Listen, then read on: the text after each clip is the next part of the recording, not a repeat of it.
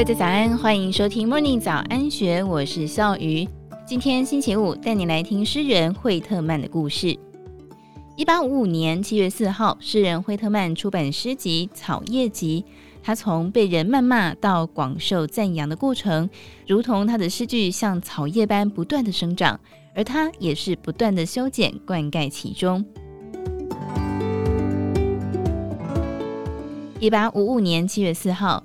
一本不到一百页的诗集在美国纽约出版，书上印着作者的铜版画像，帽子斜斜的戴着，领口敞开，右手插进口袋，不像是高贵的诗人，而像是流浪的牛仔。报纸评论说：浮夸、自大、庸俗、无聊的大杂烩，作者是疯子。除了给他一顿鞭子，我们想不出更好的办法。连英国伦敦的报社也来踢一脚，他们说。作品违背了诗歌艺术的传统，作者不懂诗，就像是猪狗不懂数学。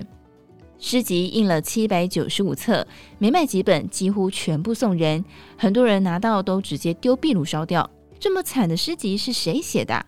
是惠特曼自己出钱出版的诗集，叫做《草叶集》。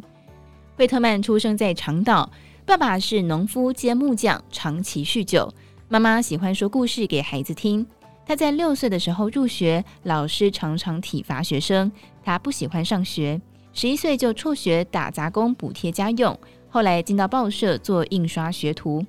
他自学丰富的印刷还有排版知识，平常喜欢阅读。在一八三五年，一场大火烧了报社，他就跟着失业了。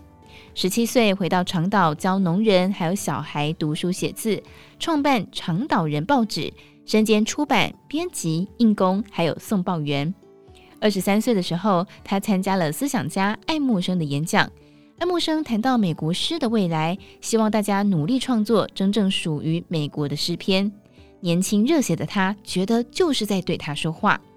他在纽奥良看到奴隶拍卖，在自家的报纸看到买卖黑奴的广告，失望震惊。他加入了反奴隶的自由土地党。办报协助该党竞选总统，但是却接连失败。对政治也失望的他，大量阅读宗教、科学、历史书籍。他会坐上马车四处游荡，观察路人、工人、农夫、马夫，他们喝酒聊天。听歌剧则是他最喜欢的夜间活动。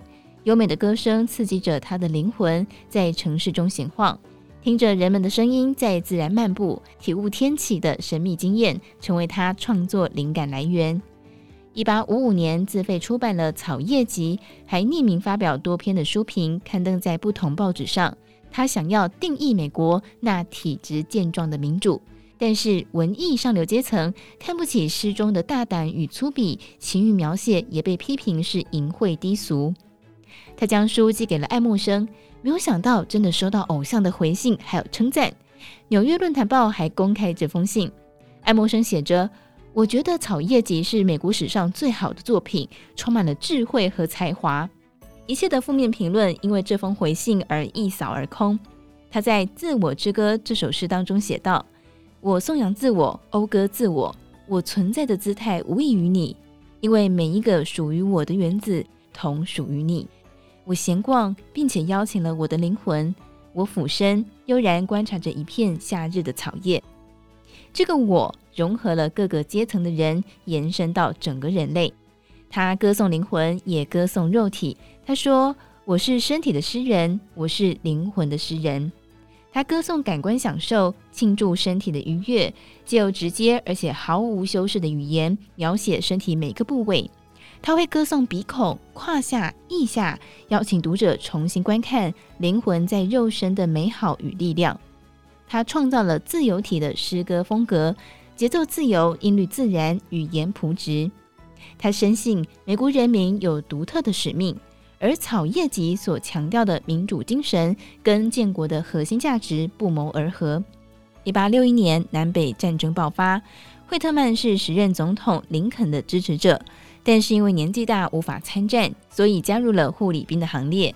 他到过六百多家的医院，悉心照顾受伤士兵，募款医疗费，帮忙写信报平安，亲眼见到了伤残、流血、死亡，亲笔写下士兵的痛苦。